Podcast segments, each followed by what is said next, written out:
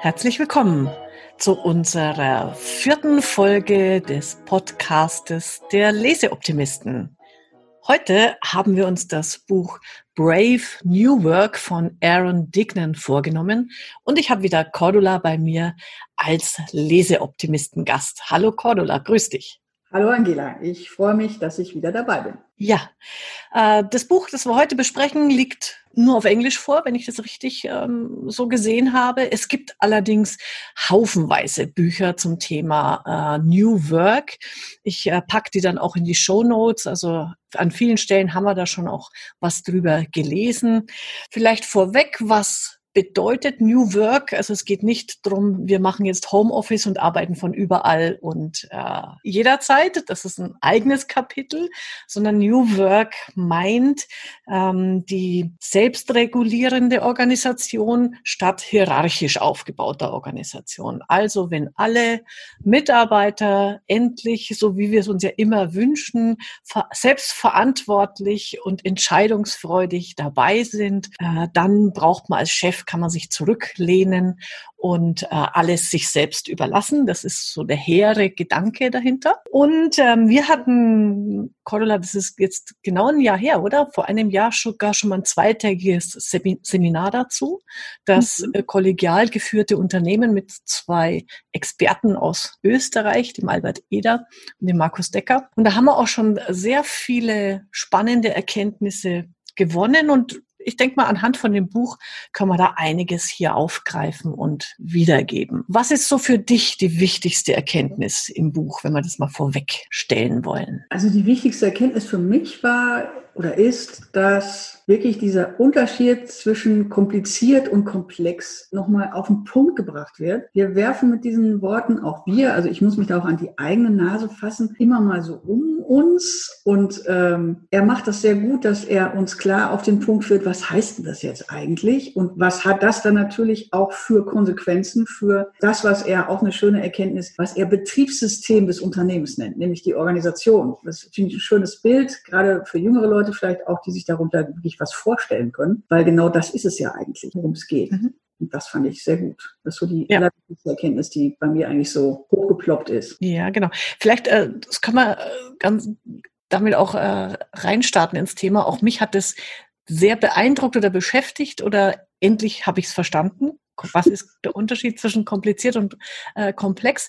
Und ähm, vielleicht für die Zuhörer, um da selber sich ein Bild davon zu machen, erklärt es an dem Beispiel, also wenn er normale Seminare hält, fragt er einfach mal rein, na, ähm, was glaubt ihr, ist ein Automotor, ist es ein kompliziertes System oder ein komplexes? Die Antwort ist so halbe, halbe, sagt er. Ne? Die mhm. eine Hälfte sagt so, die andere so. Und dann sagt er, okay, nächstes Beispiel, Straßenverkehr. Ist das kompliziert oder komplex? da ist die, ist die Mehrheit schon eher auf komplex einig als bei kompliziert. Und dann sagt er, und genau jetzt kann man es erklären, weil ein Automotor ist kompliziert. Das bedeutet, ähm, die einzelnen miteinander agierenden Teile äh, folgen einer bestimmten, einem bestimmten Ablauf. Und eines hängt mit dem anderen zusammen, äh, kausal. Und wenn man irgendeinen Fehler in diesem System hat, in einem komplizierten, dann kann man ihn beheben, weil man muss nur zu dem Ursprung des Fehlers hin, lösen und zurück. Und dann kommt noch so ein wunderbares Beispiel wie bei einer Uhr zum Beispiel. Ne? Wenn du da die äh, Feder rausnimmst, funktioniert sie halt nicht mehr. Und wenn du sie wieder richtig reinsetzt, funktioniert sie. Aber eine Uhr, ein kompliziertes System, wird nie was Überraschendes machen. Also die spielt nicht auf einmal Beethovens Neunte.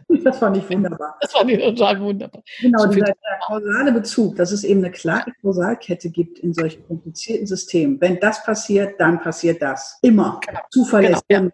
das ist das, ähm, wo es das, wo es dann relativ einfach macht, auch, naja, relativ einfach, den Fehler zu finden. Das ist ja manchmal auch nicht so einfach. Aber wenn man ihn dann hat, kann man ihn beheben. Genau. Das, das äh, fand ich sehr, sehr gut, weil das ist das, wo ich schon immer auch äh, so unsicher war. Was ist jetzt komplex? Ja. Was ist komplex? Und, und komplex ist ja auch sehr schön, was komplex heißt, mhm. nämlich, dass man sich genau auf diese Ursachen, Ursache-Wirkung, auf dieses Prinzip nicht verlassen kann wir, wir merken das gerade so ein bisschen auch an der, an der äh, Virusgeschichte, mit der wir alle gerade ein bisschen kämpfen. Das ist eben auch komplex. Man weiß jetzt nicht, an welcher Schraube dreht man. Geht ja gerade auch um die Öffnung, um das normale mhm. Leben wieder irgendwie mhm. In Gang zu kriegen. Man weiß aber jetzt nicht genau, wenn ich an der einen Schraube drehe, wenn ich jetzt die Geschäfte über 500 Quadratmeter aufmache, was wird dann passieren? Das weiß keiner. Mhm. Weil es ist eben nicht nur Ursache-Wirkung, sondern es ist komplex. Es passiert ganz viel auf einmal, es wirkt ganz viel zusammen und das ist das, was den Unterschied macht. Und das führt er dann ja auch hin, und komplex wird's halt immer ganz viel durch Menschen. So habe ich es bei Ihnen verstanden. So ja. Menschen irgendwie handeln, entscheiden, miteinander umgehen, eine Beziehung haben, dann wird es sofort komplex, weil da gibt es kein einfache Ursache-Wirkungsprinzip. Das weiß jeder selbst. Äh, man sagt irgendetwas und wenn die Stimmung super ist und alles ist schön, ne, frei von Schulz von Thun, vom Kommunikationsforscher, hey, die Ampel ist grün und dann sagt die, Beif der, der, die Fahrerin am ach danke, dass du mir Bescheid gesagt hast, habe ich gar nicht gemerkt. Wenn die Stimmung nicht so gut ist, kommt da was ganz anderes raus. Das ist eben nicht nur Ursache, Wirkung und Reaktion, sondern da passieren ganz unterschiedliche Dinge und das macht es ja. so schwierig. Ja, und also er sagt ja dazu, ist es, der, ist es ein verhaltensabhängiges System, genau. hat immer was mit Verhalten zu tun und da sind eben diese sogenannten Butterfly-Effekte, diese Schmetterlingseffekte spielen da eine große Rolle. Stoß den kleinen Kegel links an und es macht blop, blop, blop, blop, blop, blop, Domino-Effekt und du hast aber keine Ahnung, wo du hinten landen wirst. Und was mich aber so äh, wirklich gut zum Nachdenken gebracht hat, ist dann, dass er sagt, ja, der Witz ist nur, die meisten Unternehmen werden geführt, als wären sie kompliziert und nicht komplex. Ja. Das ist genial, weil es geht immer darum, wir müssen nur an den richtigen Stellschrauben drehen, das ist der Gedanke von kompliziert, dann flutscht es wieder, dann wird alles wieder besser und es äh, für, äh, übersieht komplett, dass es hier um verhaltensabhängige ähm, Reaktionen geht, die eben nicht mit Try and Error und Plus und Minus zu steuern sind. Das ist ja. ein Punkt. Und dass das Verhalten sich natürlich auch nicht mal eben ähm, so berechnen lässt, wie es sich verändern wird. Also gerade dieses ganze Thema New Work, was ja im Moment ganz viel durch die Gazetten geistert, hast du ja schon gesagt. Da gibt es eben auch keine klare Sache, wenn ich das so und so mache. Also wenn ich den Kicker aufstelle, sind wir alle ja, genau. und, und äh, plötzlich sind wir alle total cool und, und entscheiden auch selber. Und das passiert eben leider nicht. So nee. einfach ist es dann denn doch nicht. Oder dieser typische 是 typische irgendein Groß von einem Konzern hatte, wir duzen uns jetzt alle. Ja, genau. Und plötzlich äh, sind wir so locker und, und äh, der Spirit ist da. Vollkommener Blödsinn. Genau.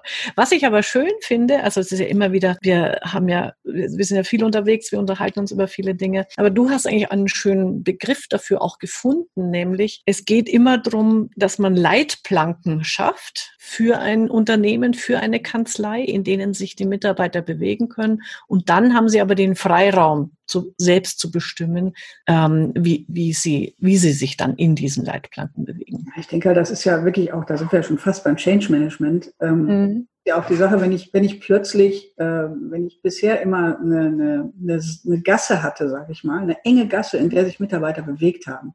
Und ich meine das gar nicht negativ. Es gibt ja auch sehr viel Sicherheit, wenn man so, so eine Gasse hat. Das darf man ja nicht vergessen. Ähm, und plötzlich sage ich, prima, und am in, an einem bestimmten Punkt der Gasse mache ich plötzlich auf und davor ist quasi ein Meer. Als Mitarbeiter hin, wo ich will, links, rechts, oben, unten, mit U-Boot, mit Segelboot, völlig egal. Dann werden die meisten einfach stehen bleiben und sagen, hm, was, was mache ich denn jetzt hier mit der neu gewonnenen Freiheit? Also das muss ja einen Übergang geben, also eine Weitung geben und, und wie weit die einzelnen Leitplanken dann in einem Unternehmen, wie eng die sind, wie weit die sind, das hängt ja wirklich sehr, und das sagt er ja auch immer wieder, sehr vom einzelnen Unternehmen ab und natürlich auch vom Unternehmer also wir übertragen das gleich mal ja auch auf unsere Kanzleien.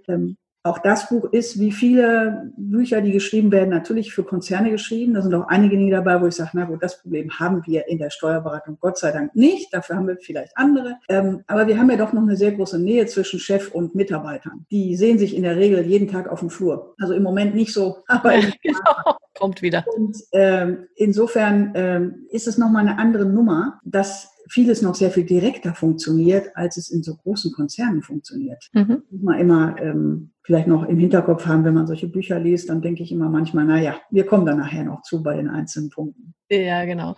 Wobei eine, eine von den wichtigen Erkenntnissen vorweg auch nochmal, das finde ich sehr schön, er sagt, es braucht aber zwei zwingende Voraussetzungen, damit diese selbstführende Organisation funktionieren kann. Das eine äh, nennt er People Positive, mhm. also Menschen agieren äh, im Guten. Eben nicht diese Kontrollzwang, ich muss alles so regulieren, dass, äh, dass der, dass klar ist, wie das Ergebnis auszusehen hat, sondern dieses Loslassen können. Und das zweite ist dieses finde ich auch sehr schön, dieses Complexity Conscious. Also sich auch immer bewusst sein, es ist komplex und deswegen weiß ich auch einfach nicht, wie es rausgeht. Und ich muss immer, komm, komm, kommt er dann ja drauf, in diesen Feedback-Schleifen, in diesem Loop arbeiten, um das eng und, äh, zu steuern und, und äh, gleichzeitig laufen lassen zu können. Das fand ich nochmal sehr wichtig. Das ist ja auch so eine Geschichte, die wir insgesamt merken, dass es, dass diese Lösungen, die wir vielleicht die letzten Jahrzehnte gewohnt waren, ich habe jetzt endlich meine Lösung gefunden und dann mache ich das jetzt die nächsten 20 mhm. Jahre. Das merken wir ja bei vielen Kanzleiübergängen auch, dass es natürlich immer wieder zu Schwierigkeiten führt, wenn, wenn sich jemand da so festgefahren hat in seinen, in seinen Abläufen, in seinen Entscheidungen, in seinem Denken. Und ich glaube, das ist eine ganz, ganz wesentliche Voraussetzung auch noch für New Work, dass wir sagen, wir hinterfragen alles ständig, immer wieder. Und das ist, das fällt vielen schwer, weil das natürlich auch lästig ist. Also es ist auch Aufwand, es ist auch Arbeit. Aber dieses immer wieder hinterfragen, dieses immer wieder gucken, passt das? Was haben wir ausprobiert? Was ist richtig? Was lassen wir wieder weg? Also auch Dinge wieder loszulassen. Also gerade dieses Thema Loslassen zieht sich ja auch durchs Buch. Das ist sicherlich eine riesige Herausforderung, aber eine spannende aus meiner Sicht. Ja, genau. Also ich nehme mal mein Ergebnis auch schon äh, vorweg. Die Frage, warum muss man das Buch gelesen haben oder nicht? Also ich fand es sehr inspirierend, es zu lesen. Aber für mich ist es eher, also es ist eine Philosophiestunde statt Praxisunterricht. Ja, also er hat auch wer, wer, Beispiele, die spannend sind. Genau aber aus meiner Sicht auch nur sehr, sehr, sehr bedingt auf die Steuerberatung übertragen lassen, weil das wirklich alles Riesenunternehmen sind, mit denen er da untereinander äh, arbeitet und die er da heranzieht als Beispiele. Ja, aber um, um das Mindset zu kriegen, das ja. finde ich genau auch, ist das Buch fantastisch, weil er wirklich sehr klar auf den Punkt bringt, worum es geht. Das, was wir jetzt die ersten paar Minuten schon besprochen haben, das sind die entscheidenden Dinge. Ich muss loslassen, ich muss mir bewusst sein, es ist nicht einfach, eben nicht nur Kicker aufstellen. Das, das ist für mich auch das, das ganz Wesentliche in diesem Buch. Er bringt eben viele Fragestellungen und so diese Denkanstöße, wo man dann sagt, oh, wenn ich das jetzt mal für mich ein bisschen wirken lasse, sagen wir so, dann äh, komme ich, fühle ich mich an der einen oder anderen Stelle ertappt, äh, beziehungsweise komme ich vielleicht auf die Idee, mal was Neues, was anderes auszuprobieren. Hat dich was zum Lachen gebracht? Also richtig gelacht habe ich nicht unbedingt. Ich habe tatsächlich an einer Stelle ähm, geschmunzelt. Äh, er hat so schöne Beispiele äh, und für Bürokratie. Das ist ja auch etwas, ja was er sagt, was diese traditionellen, nicht people-positiv und nicht ähm, complexity-conscious Unternehmen ausmacht. Also diese traditionellen Organisationen ist Misstrauen, ist Kontrolle und da fängt er auch mit einem Beispiel an von einem, von einem Automobilhersteller, worum es darum geht. Jemand, der da am Fließband steht, ähm, braucht neue Handschuhe, weil die alten kaputt sind. Und dann erklärt er halt, wie das in einer traditionellen Organisation läuft, nämlich mit äh, so ungefähr Antrag mit drei Durchschlägen und dann sind die mhm. äh, Handschuhe da in einem Käfig, der abgeschlossen ist und da hat irgendjemand den Schlüssel Schlüssel. Und lange Rede, kurzer Unsinn. Er braucht circa 30 Minuten, bis er dann seine Handschuhe hat und ist dann aber 30 Minuten nicht am Fließband. Und die Handschuhe kosten irgendwie 5 Euro und die Zeit kostet natürlich deutlich mehr. Und das ist mir nochmal auch klar geworden, was, was wir manchmal für, für Umwege drehen da immer noch in, in Kanzleien, auch wenn ich dann höre, da wird ein neuer Bildschirm angeschafft und das ist natürlich Chefsache. Also da ein Entscheidungsprozess, statt zu sagen, Mensch, geh los, hol dir einen Bildschirm, ja, der darf nicht mehr als 400 Euro kosten oder was auch immer, bestell den bei Amazon. Keine Ahnung. Also wäre viel einfacher und, und ist ja auch kein weltbewegendes Ding. Also das ist mir da, da muss ich echt schmunzeln, weil ich, da ich da doch sehr viel auch aus meiner QM-Erfahrung in Kanzleien gesehen habe, wo, wo man sich echt da manchmal um sich selbst dreht. Ja, wobei, äh, das möchte ich noch ergänzen, diese bürokratischen Akte entstehen meistens, weil irgendwann mal einer das System missbraucht hat. Also irgendwann mal hat einer Handschuhe geklaut und jetzt will man mit diesem Prozess dies, das verhindern und das bläht das dann insgesamt so auf, dass es kontraproduktiv ist. Genau das kann ich auch aus dem, aus dem, war auch eine Erkenntnis noch für mich, dass er eben sagt, dieses Fehlermanagement, was wir viele Jahre lang ja. im Rahmen des Qualitätsmanagements betrieben haben und sehr, manche Firmen sehr exzessiv Steuerberatungskanzleien ist es Gott sei Dank nie so angekommen, muss man jetzt im Nachhinein sagen. Ähm, aber immer dieses, es geht was schief und dann versucht man das über den Prozess zu fixen. In der Regel ist es tatsächlich so, auch aus meiner Erfahrung, es gibt zwei Fehlerarten, nämlich es gibt persönliche Fehler und es gibt Prozessfehler. Wenn der Prozess nicht richtig ist, okay, dann muss man den fixen. Aber wenn jemand einen persönlichen Fehler macht, weil er was verschusselt hat oder nicht motiviert ist oder aus Absicht passiert es ja sehr selten, nutzt es nichts, wenn ich den Prozess für alle 99 anderen anpasse und alle 99 anderen müssen jetzt noch ein Formular ausfüllen, weil einer es mal nicht gemacht hat. Ja. Aber die Gefahr ist natürlich groß. Das merken wir ja zum Beispiel, wenn, ähm, wenn Mitarbeiter in Kanzleien wirklich mal nicht so tolle Dinge tun und müssen gehen. Und dann merkst du, beim nächsten, beim, beim Einstellungsprozess, beim nächsten Mitarbeiter, fokussiert sich der Chef genau auf diesen Punkt. Alles andere wird quasi unwichtig. Das fand ich auch nochmal sehr gut, dass er das nochmal klar rausgearbeitet hat. In dem Zusammenhang äh, meine Lieblingsgeschichte, also mhm. Lieblingsgeschichte ist eigentlich ein bisschen doof, äh, das äh, kleine Kapitel äh, The Simple Sabotage. Ja, äh, ist großartig.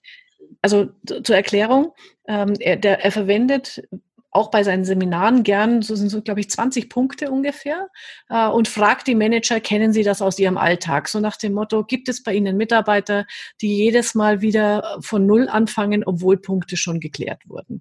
Gibt es bei Ihnen Mitarbeiter, äh, die Informationen nicht weitergeben, ähm, weil, weil sie auf denen sitzen? Gibt es bei Ihnen Mitarbeiter, wo Sie das Gefühl haben, naja, die könnten auch ein bisschen mehr beitragen zum äh, Gesamtergebnis, als nur von 8 bis 17 Uhr anwesend zu sein. Und die Manager nicken alle und sagen mir, ja, genau, ja, genau, ja, genau. Und er sagt, das all diese Punkte stammen von was? 44, glaube ich, also Zweiter Weltkrieg, aus dem Field Manual eines ähm, äh, Leutnant, Oberst, irgend sowas, äh, militärisches, hoch angehängtes. Und unter dem Titel The uh, Simple Sabotage wird damit eine Anleitung gegeben äh, an, an Bürger eben im Feindesgebiet, wie sie ihre eigene, ihr eigenes Land quasi außer Kraft setzen können. Genau, wenn man durch Bürokratie ein Land lähmt. Ja, genau. Das fand ich auch großartig, weil äh, da sind wirklich, er hat ja viele, viele Punkte, du hast einige genannt. Ja. Auch dieses, wir, wir reden, reden, reden, reden, reden, reden und tun nichts und so. Und wir halten immer genau alle Wege ein, egal. Und also das ist wirklich wunderbar, wie er das beschreibt, dass wir uns quasi ja dann selber sabotieren. Er sagt es nicht so deutlich. Das kommt ja dann herum. Das ist deine Lieblingsgeschichte. Ja, also meine auch, aber ich habe natürlich noch eine andere Geschichte, weil die mich auch an unser Seminar im letzten Jahr von ähm, dem kollegialen Führen erinnert hat. Und zwar ist das die Geschichte ähm, Ampel versus Roundabout. Das habe ich auch bei mir stehen. Das ist auch meine zweite. Das ist ja auch, das ist ja auch, ich bin ja England-affin, wenn man mich kennt, weiß man, ich bin sehr viel in England und liebe das und da gibt es ja keine, kaum Ampeln, da gibt es nur Roundabouts. Das heißt, es gibt nur Kreisverkehre. Und früher haben wir darüber geschimpft. Heute gibt es bei uns auch schon sehr viel mehr Kreisverkehre als früher und es erklärt daran eben nochmal genau diesen Unterschied zwischen der traditionellen hierarchischen Organisation und der neuen, freieren Organisation, nämlich die hierarchische ist wie eine Ampel. Das heißt, irgendjemand sagt dir, bei Rot bleibst du stehen, bei Grün darfst du gehen. Irgendjemand entscheidet das. Du entscheidest nicht selbst. Und das führt dazu, wenn ich Menschen habe, die da sehr drin sind, gibt ja durchaus auch Menschen im Straßenverkehr, die stehen dann nachts um eins an einer roten Ampel. Es ist weit und breit nichts zu sehen, gar nichts. Auch keine Kinder, denen man ein Vorbild sein müsste, nur um jetzt gleich Aufschrei entgegenzuwirken. Und die stehen da und warten, bis grün wird. Und das ist genau Bürokratie. Das heißt, das ist für mich der ganz große Unterschied, den er, den er gemacht, nämlich die alte ähm, hierarchische Organisation traut dem einzelnen Menschen nicht zu, selber zu denken, sondern es muss vorgedacht werden. Das ist ja dieses, was du auch eben gesagt hast, dieses People Positive. Und die neue ist eben der Kreisverkehr. Auch da gibt es Regeln. Also in Amerika und England ist es so, wer im Kreisverkehr hat, hat, ist, hat Vorfahrt, das ist bei uns grundsätzlich ja auch so. Aber alles andere, wann ich da wie reinfahre und wie sich das regelt, regeln die Leute, die da fahren. Und es gibt deutlich weniger Unfälle. Es gibt da wirklich Statistiken drüber. Roundabouts, also Kreisverkehre, sind deutlich billiger als Ampeln. Die gehen sogar bei Stromausfall immer noch, wenn Ampeln nur Chaos holt. Und das war für mich so das große Bild, weil genau das hat der Gerhard Arnold, der äh, das Buch zum kollegialen Führen geschrieben hat, was du sicher in die Shownotes packen. Wir sind Chef. Und der hat nämlich auch den Straßenverkehr als Beispiel gebracht für dieses neue Arbeiten, nämlich natürlich gibt es Regeln. Es geht nicht darum, jetzt komplett frei, jeder macht, was er will. Es gibt Regeln, auf die man sich aber gemeinsam verständigt, ganz wichtig. Es gibt ein Handbuch, aber alles andere im Rahmen, im Rahmen dieser Leitplanken, wie ich es auch immer sage, entscheiden halt die Teilnehmer, die Mitglieder der Organisation, was ich auch sehr schön finde. Er spricht eigentlich fast nie von Mitarbeitern, er spricht immer von Member. Ja, ja. Ähm, also es hat ja auch was von Gleichberechtigung. Und das fand ich so fantastisch an diesem Bild. Also allein dafür hat sich nochmal gelohnt. Ja, genau. Ich habe mir das auch notiert, äh, insbesondere auch nochmal, er, er sagt dann noch, naja, es stimmt schon, es gibt mehr Ampeln als Kreisverkehre weltweit und das erzeugt bei dir als Menschen den Eindruck, naja, dann ist das auch das richtige System, das bessere, das überlegene System. In Wahrheit ist es aber so, hast du ja auch schon gesagt, die Kosten sind geringer, die Unfälle sind weniger. Tatsächlich das bessere System ist der Kreisverkehr, aber er setzt sich nicht durch. Naja, aber er, er, er fängt ja an, sich durchzusetzen. Also ja. auf dem Land, wenn man unterwegs ist, im Moment nicht so, aber ich glaube, ich, ihr, ihr seid ja auch viel unterwegs. Also in ländlichen Gebieten, auch in Deutschland, schießen die Kreisverkehre aus dem Boden wie Pilze, weil die Gemeinden halt das genau merken, dass es besser ja. ist. Draußen genau auch sehr viel weniger bei On-the-Boards. Nur mal so mhm. nebenbei. Aber dann vielleicht, das, um das Beispiel noch zu erweitern, ja. wir haben ja gesagt, ähm, ja, es muss Regeln geben und tatsächlich werden diese Regeln in jedem Unternehmen etwas anders aussehen. Es gibt halt nicht diese Blaupause. Das war für mich auch noch. Ja. Natürlich, wir sind ja auch als Berater unterwegs und ich auch gerne als Organisationsberaterin, gerade im Moment auch wirklich, wie passt man auch die, die Ablauf- und die Aufbauorganisation an die neuen Bedingungen an in der Beratung bei uns in der Steuerkanzlei. Ähm, und natürlich möchte jeder so eine Blaupause und möchte sagen, so, was muss ich jetzt alles tun und in welcher Reihenfolge, damit es genau funktioniert. Und dann steht man da als Berater und denkt, hm, Weiß ich auch nicht. Es, es gibt es nicht. Ähm, er hat aber sehr schön, da kommen wir ja nachher noch zu, ein paar Punkte genannt. Aber was da inhaltlich dann passiert im einzelnen Unternehmen, das ist wirklich so individuell. Also da kann ich ihm nur zustimmen man kann das nicht überstülpen. Und genau das passiert ja an ganz vielen Stellen im Moment. Und da merken wir auch, das funktioniert nicht. Er sagt das ja auch mit so einem schönen Bild, äh, diese ganze, das Märchen vom Change Management. Äh, es ist eine Reise und dann machen wir uns auf den Weg und packen uns den Rucksack voll und dann haben wir irgendwie Zwischenstationen. Das gibt es nicht, wenn wir in die New Work Phase gehen wollen, weil wir uns das einfach erarbeiten müssen. Es ist eher so, äh, wie nennt das, wenn man schüttet Milch in den Kaffee und dann ergibt sich einfach eine neue Emulsion, eine neue Farbe. Also mhm. Äh, ganz, ganz schön. Und er macht, aber er gibt die Leitplanken ja vor ja. In sein, mit seinem äh, Betriebssystem Canvas. Canvas war mir gleich ganz begeistert wieder.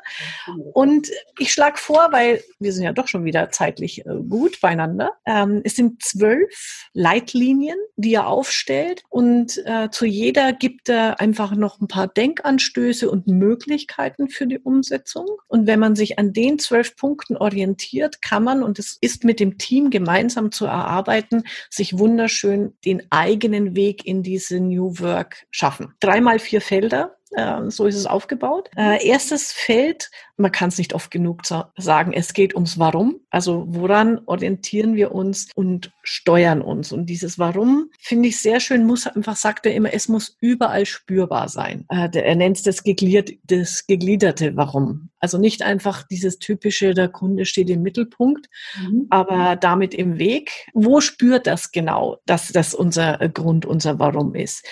Und ähm, nur der Kunde als alleiniger Zweck ist eben nicht genug. Das ist für ihn ein Stellvertreterzweck, ähm, weil er auch sagt, okay, du musst ja, du bist ja der Experte, du musst ja auch weiterdenken und innovativ sein. Äh, und dein Kunde wird immer nur sagen, äh, berühmtes Zitat von Ford, ähm, die, der hätte sich schnellere Pferde gewünscht, aber sicher nicht ein Auto. Das einfach aufzugreifen und seine Kennzahlen, also an diesem Warum auch, äh, zu orientieren, also er nennt es lenkende Kennzahlen zu haben, statt äh, starre Leistungskennzahlen. Also wir, wie gelingt es uns, dass unser Unternehmenszweck erfüllt ist, besser und eben nicht, wir machen fünf Millionen äh, Euro Umsatz 2020 oder irgendwas in die Richtung.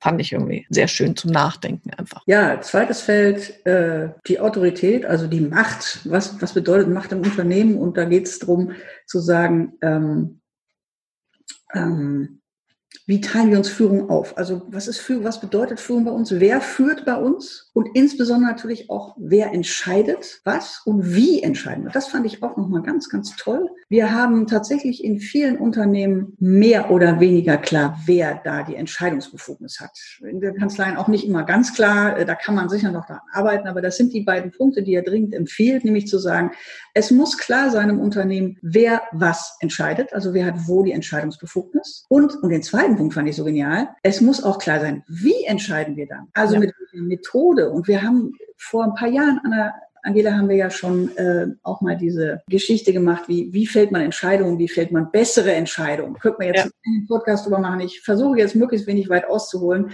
Ähm, und da geht es eben drum zu sagen, natürlich möchten wir viele Dinge auf bestimmt gemeinsam entscheiden. Also das ist natürlich der, der Kern von New Work ist ja nicht, einer entscheidet und die anderen machen. Diese Trennung zwischen Denken und Tun, die wir vorhin ja schon mal hatten, die löst sich genau auf, sondern wir denken gemeinsam und tun gemeinsam. Das ist ja das Neue auch an New Work. Und dann brauche ich auch neue Methoden, weil wenn ich natürlich dann fünf, sechs Leute da sitzen habe, die was entscheiden müssen. Ich meine, jeder, der eine Partnerkanzlei mit vier, fünf hat, weiß schon, wovon ich rede. Und wenn man dann die Mitarbeiter noch einbezieht. Und dann gibt's halt tolle Methoden wie die Konsentmethode, die wir letztes Jahr ja auch schon kennengelernt haben, wo man eben tatsächlich mit mehreren Menschen eine gute Entscheidung fällen kann, ohne dass es 100 Jahre dauert. Indem eben zwar jeder seinen Senf dazu gibt, um es jetzt mal ganz grob zu beschreiben, jeder, der die Methode gut kennt, dem rollen sich jetzt gleich die Haare nach oben im, im Nacken, aber indem man sagt, es kann jeder seinen Senf dazugeben, aber wir hören uns gegenseitig einfach mal zu. Wir diskutieren nicht bis ins Letzte. Und dann gibt's, der Kern ist eigentlich dann zu sagen, und wir machen die Entscheidung so wie vorgeschlagen.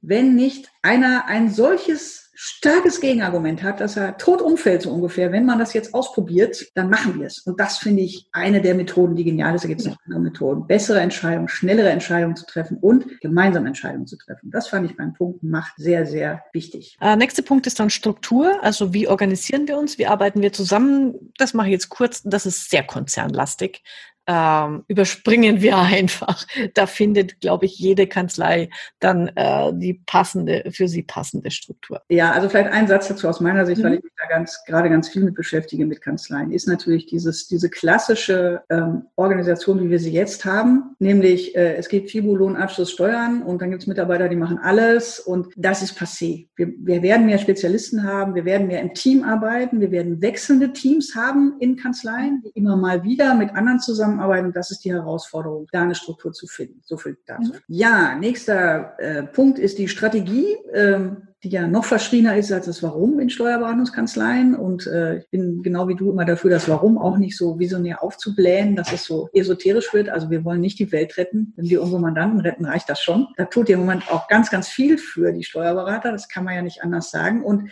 Strategie ist natürlich das Wie. Also wie machen wir das? Wie werden wir unseren Purpose umsetzen, unser Warum? Und ähm, da ist es so eine schöne ähm, auch wieder 80-20-Regel, die begegnet uns ja häufig, dass er eben sagt, ja, natürlich muss ich gleichzeitig quasi meine alten Dinge weiterführen, die schon sicher sind, die bleiben auch, die ziehe ich durch, aber ich muss mir auch 10 bis 20 High Risk, wie er es so schön nennt, Ideen haben. Also ich muss auch einfach mal was ausprobieren und das vielleicht gar nicht im Labor. Das ist auch so ein, so ein Bild, was ja ein bisschen ankratzt. Dieses Genie sitzt im Labor und haben Ideen. Also Kreativität passiert auch bei kreativen Leuten, sondern das muss tatsächlich in der Kanzlei, muss man gleich auf uns rüberzubringen, von jedem. Jeder muss dran rumkauen, wie es besser gehen könnte. Und das finde ich ganz spannend. Ja, im, im, Prinzip ist es das aber auch schon, was er zur Strategie sagt. Das bleibt ja. sehr, sehr äh, rudimentär. Ähm, das ist auch sehr individuell. Ja, genau. Äh, passt aber zu dem nächsten Punkt, äh, Ressourcen. Ja.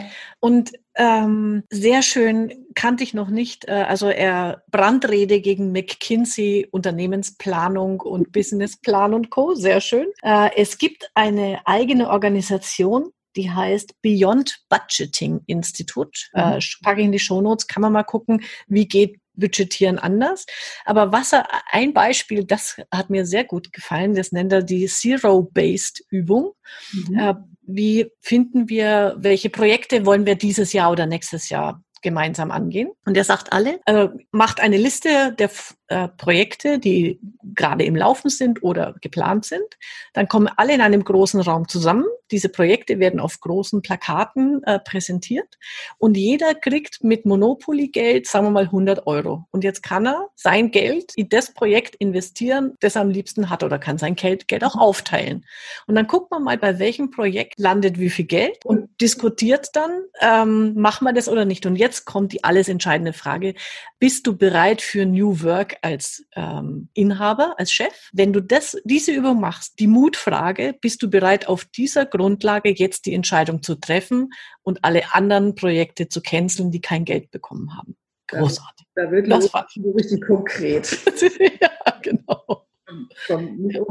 Also quasi so eine Kickstarter-Atmosphäre. Ja, genau. total witzige Idee. Äh, Finde ich, find ich gut. Ja, und äh, es geht weiter mit dem Punkt Innovation, ähm, der natürlich sein muss auch bei New Work. Und äh, da geht es halt darum, wie, wie lernen wir, wie entwickeln wir uns, wie kreieren wir auch was Neues, aber auch, und das fand ich auch sehr schön, gerade auch wieder auf die Steuerberatung bezogen, es muss nicht auch immer die, die super neue Idee sein. Es geht auch manchmal darum, etwas Vorhandenes weiterzuentwickeln oder in einem anderen Kontext weiterzumachen. Der hat da auch ein sehr schönes Beispiel. Und zwar gibt es schon sehr lange, lange, lange Panzerglas. Das wurde in Autos verwendet und sonstigen Dingen. Und dann kam Steve Jobs und hat gesagt, prima, das können wir doch als Handy, als iPhone-Display nehmen. Das ist stabil, da können wir was mitmachen. Und das ist eben die Geschichte zu sagen, schaffe ich es vielleicht, äh, Dinge anders zu sehen, Dinge, die ich schon habe, anders zu sehen. Ähm, aus einer ganz normalen FIBO eine Beratung zu machen und zu gucken, was habe ich denn da eigentlich alles schon? Ich muss nicht immer alles komplett neu erfinden. Das fand ich ganz spannend. Nennt man übrigens Exception. Habe ich vorher auch noch nie gehört. Wer mal da mhm. angehen möchte, kann das machen. Und äh, eine andere schöne Geschichte auch. Kinder sind ja sehr kreativ Tatsächlich gab es lange Zeit so einen Whiteboard-Reiniger. Das war so eine Art Knete, womit man das Whiteboard wieder sauber gemacht. Und tatsächlich waren es Kinder, die auf die Idee gekommen sind, das eben auch als Zauberknete zu verwenden. Und heute wird dieses Zeug äh, überall verkauft als Zauberknete. Also wirklich auch mal zu sagen, was gibt's schon und was können wir daraus vielleicht Neues machen. Ja, die, das sagt er auch, die Innovation, dieser schwarze Schwan, den wir kennen, da kommt einer auf die Idee und äh, macht was was kein anderer sich jemals vorher überlegt hat, die sind doch sehr selten und ob wir jetzt wirklich die Menschen sind, die das schaffen. Hm, kann man mal drüber nachdenken. Aber tatsächlich viele andere Erfindungen, wie zum Beispiel eben das iPhone, sind jetzt auch nicht komplett neu, sondern bauen drauf auf, was es schon gibt. Okay, äh, der nächste Punkt im Chart ist Workflow im Canvas. Mhm. Ähm, wer da mehr dazu wissen will, Podcast Folge 2 von Frank Stidley, Work in Progress. Da haben wir ganz viel dazu schon gesagt. Hier kommt jetzt auch äh, das fand ich auch äh, gut. Hier kommt zum ersten Mal dieses agile, die Sprints, äh, Loop-Arbeiten ins Spiel. Also New Work ist nicht einfach jetzt gleichzusetzen mit agilem Arbeiten. Das sind tatsächlich Arbeitsmethoden. Ähm, New Work ist viel weitergehender, aber bei Workflow geht es eben drum, äh, in diesen Schleifen, Feedback-Schleifen zu arbeiten, sich nicht äh, ein Jahr lang einen Plan zu machen und dann nach einem halben Jahr mal zu gucken, Meilenstein, wo weit, wo sind wir? Und dann merkt man noch lange nicht da, wo wir wollten, sondern eher so in 14-tägigen Rhythmen äh, zu arbeiten. Das ist eigentlich hier nochmal, äh, kommt es hier nochmal gut raus. Ja, und dann macht er natürlich einen Punkt Meetings und äh, auch da muss man sagen, das muss man sehr, sehr runterbrechen, weil er hat auch statistische Zahlen genannt. Ein normaler Arbeiter in einem Konzern hat irgendwie in der Woche 62 Meetings. Da sind wir ja Gott sei Dank ne, schon weit, weit entfernt. Und deswegen möchte ich das Thema gar nicht so so ausweiten, weil ähm, ich bin so froh, dass die mit äh, Steuerberater überhaupt mal Meetings machen. Da, Punkt. Ja. Und da stehe ich auch zu. Und natürlich ähm, kann man Meetings auch ein bisschen schöner gestalten. Auch das, da haben wir auch schon was zu gemacht. Das will ich jetzt auch gar nicht äh, machen. Aber was ich äh, noch spannend fand, dass er eben sagt, es geht eben nicht immer darum, diese Statusmeldungsmeetings zu machen. Also alle berichten, was gerade bei ihnen los ist, wie weit ist mein Projekt. Und da der Chef bei dem Projekt nicht dabei ist, hat er ja meist keine Ahnung. Dann muss man das von Null wieder erklären. Und die Gefahr, die er darin auch sieht, und das kenne ich auch, ist, das wird ja immer auch so ein bisschen ein Pitch. Also jeder versucht sich da möglichst gut darzustellen. Und das bringt einen aber ja im Endeffekt nicht wirklich weiter. Und er sagt, man soll lieber Steuerungsmeetings machen, so nennt er das. Und das finde ich ganz witzig. Also wirklich immer wieder das Warum hinterfragen, die Strategie hinterfragen, dieses Hinterfragen, diese Feedback-Schleifen, auch da, die tauchen immer wieder auf. Und das können wir beide aus unserer Erfahrung ja auch eigentlich nur bestätigen. Wir haben angefangen, einmal im Jahr ein Strategie-Meeting zu machen, ein ausführlich. Ja. Und tatsächlich merken wir aber fast jedes Mal, wenn wir zusammenhocken und irgendwas ausbaldobern, dass es doch immer wieder auf dieses Warum zurückgeht. Und passt es zum Warum, ja. wie heute, als wir überlegt haben, machen wir einen Messestand auf einer, auf der Steuerberater-Expo nächstes Jahr oder nicht? Ja. Dann haben wir uns als erstes gefragt, warum? Weil klar fanden wir es erst spannend, aber dieses immer wieder zurückgehen und dafür die Meetings zu nutzen, das fand ich genial. Passt auch zum nächsten Punkt Informationsfluss. Mhm. Hm, mache ich auch kurz, weil das natürlich auch hier über diese Konzerndenke äh, ganz andere Problematiken aufwirft als bei uns in den normalen Kanzleien. Schön finde ich einfach nur dieses, diese, das Umdenken von Wissen ist Macht zu Wissen wird mehr, wenn wir es teilen. Also darum geht's äh, an der Stelle. Botschaft lautet, kill, kill die E-Mail, nutzt Slack. Das kann ich zwar ganz kurz sagen.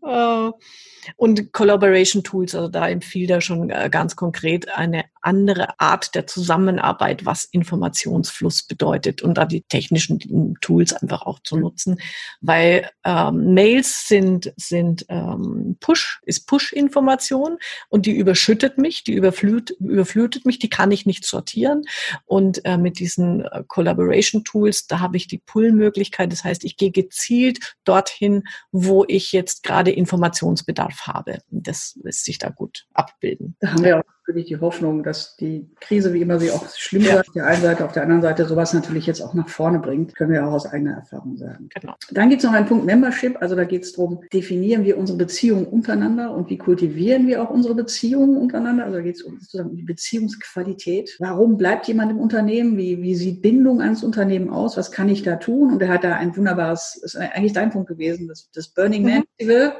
ja. was ja einmal in der Wüste stattfindet, ja. Amerika. Und das ist eben ein komplett so auf neue Work-Basis sozusagen äh, gestellte und von der Motivation her eben überhaupt nicht Geld, sondern jeder macht was. Jeder bringt was mit, jeder tut. Es bilden sich kleine Gruppen, die dann wieder eigene Projekte haben. Äh, schreibt er sehr schön, er ist da offenbar auch ein sehr großer Fan von. Und es geht eben dabei sozusagen eine, ja, eine Member Journey, also sprich eine Mitarbeiter Reise oder Mitgliederreise durchs Unternehmen zu haben. Also wirklich vom ersten Recruiting bis hin, dass der Unternehmer, der, der Mitarbeiter vielleicht irgendwann das Unternehmen auch verlässt, wirklich immer dran zu bleiben und dem immer wieder den Purpose zu geben, warum bin ich genau bei diesem Unternehmen. Da geht es natürlich drum. bei uns auch in Kanzleien ist das immer noch so, es gibt nur In und Out. Entweder bist du in der Organisation, weil du der Organisation nutzt an der Stelle, wo du bist, oder du bist raus. Und auch da wieder mehr Flexibilität zu haben, immer wieder zu gucken, passt die Rolle noch in der du im Unternehmen bist. Und wenn die Rolle nicht mehr passt, finden wir vielleicht eine andere Rolle für dich. In Kanzleien sehe ich das auch äh,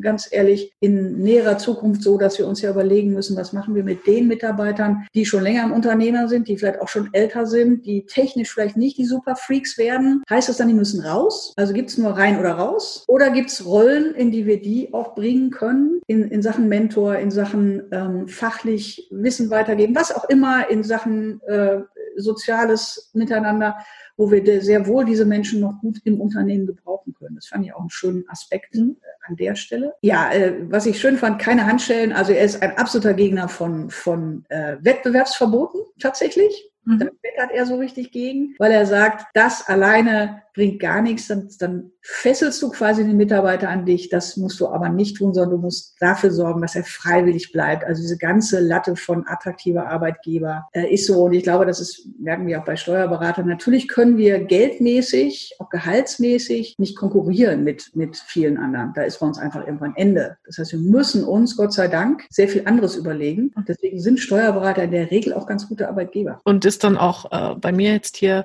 der nächste Punkt, Qualifikation Qualifikation, Fortbildung, Wissensmanagement, der nennt es Mastery, also die Meisterschaft, mhm. erlangen und sagt, ähm, auch hier muss man weggehen von diesem starren, es gibt äh, einen Ausbildungsweg von A nach B mit den verschiedenen Qualifikationen und Titeln, quasi wie im äh, Karate vom äh, Rookie bis zum äh, schwarzen Gürtel, sondern auch hier mehr fließendes Lernen, lebenslanges Lernen, wobei das sehe ich das auch so, das findet in den Kanzleien ja auch unabhängig des Titels schon statt. Also ob man jetzt Steuerfachangestellter ist äh, oder Steuerfachwirt, natürlich bekommt man Zusatzwissen, aber eine Steuerfachangestellte, die 20 Jahre lang GmbH und Co. KG ja, hat auch einen großen ein großes Erfahrungswissen und das einfach auch wertzuschätzen.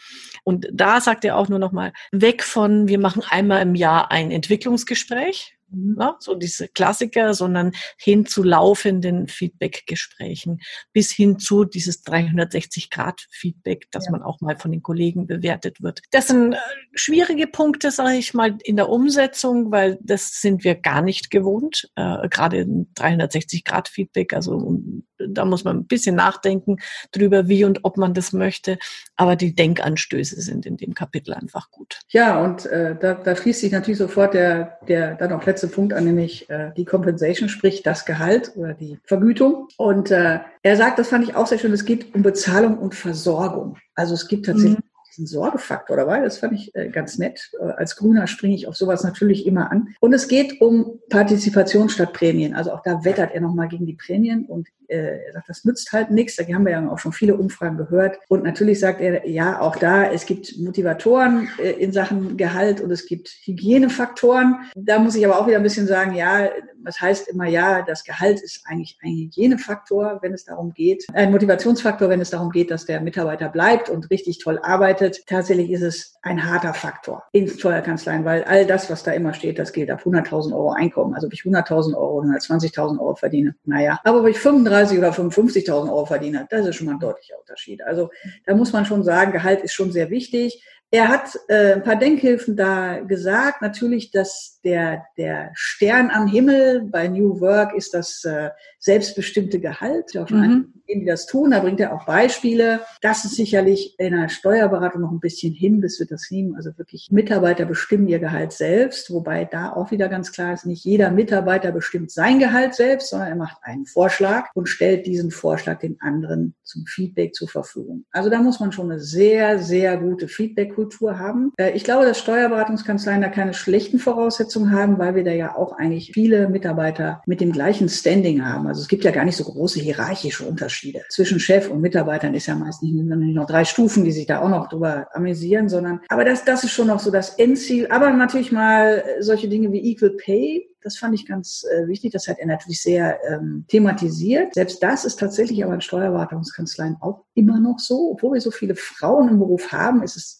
manch, in, in vielen Fällen wirklich so, dass das Gehalt von Frauen trotzdem immer noch niedriger ist als von Männern. Bei manchen aber da muss man tatsächlich mal drüber nachdenken, fand ich ganz gut. Ja, er, er spricht natürlich auch davon, äh, als Denkanstoß so eine Gehaltsformel zu haben, wie wir das auch mit Monogar-Konfigurator ja schon mhm. haben sozusagen gleiche Rolle, gleiche Arbeit, gleiches Geld. Und das heißt aber im Endeffekt eigentlich keine Gehaltsverhandlung, weil wenn du das und das tust, kriegst du das und das Geld. Fand ich auch super spannend, mal drüber nachzudenken, ob man mhm. das sehen kann. Weil das erfordert ja, kommt ja an vielen Stellen auch raus, eine ganz andere Art der Transparenz. Um das umzusetzen, sage ich mal, kommt zu Recht an zwölfter Stelle für mich. Ja, das weil es irgendwie so wirklich die High-End, der, der High-End-Gedanke ist ähm, für die ferne, mittlere bis fernere Zukunft. Ja, aber auf alle Fälle das Canvas ist, ist super als, ich sag mal, für, für eine Partnersitzung, für ein Teammeeting, äh, um sich mal über seine eigene Kanzlei auszutauschen, Gedanken zu machen. Ist es so, wie wir es jetzt haben, das wie es passt oder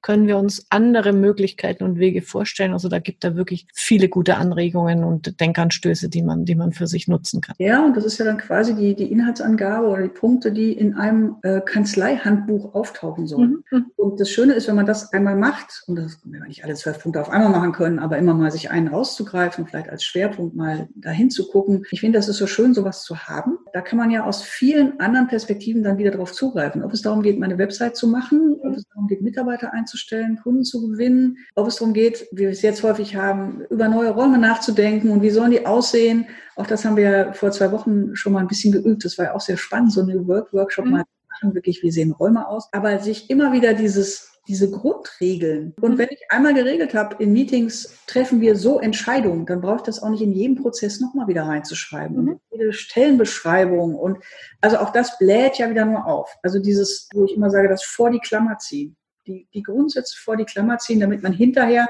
nicht alles wieder einzeln ausdiskutieren muss. Das, das fand ich nochmal sehr schön, weil das genau mein Ding auch so ist. Super, sehr schön. Also, so viel zum Thema Brave New Work. Mhm. Viele tolle ähm, Fragestellungen, regt super zum Nachregen an. Ähm, wer da Lust und Spaß hat, das auf Englisch zu lesen, können wir wirklich empfehlen. Ansonsten in den Show Notes habe ich sechs weitere Bücher zu dem Thema. Äh, die sind alle auf Deutsch, also auch mit denen denen kommt man super klar. Ist auf alle Fälle ein zukunftsorientiertes Thema. Aus meiner Sicht sollten sich Steuerberater damit auf jeden Fall auseinandersetzen. Danke, Cordula. War wieder äh, sehr schön und geistreich und äh, ich freue mich schon aufs nächste Mal. Mach's gut, bis denn. Ciao. Bis dann. Ciao.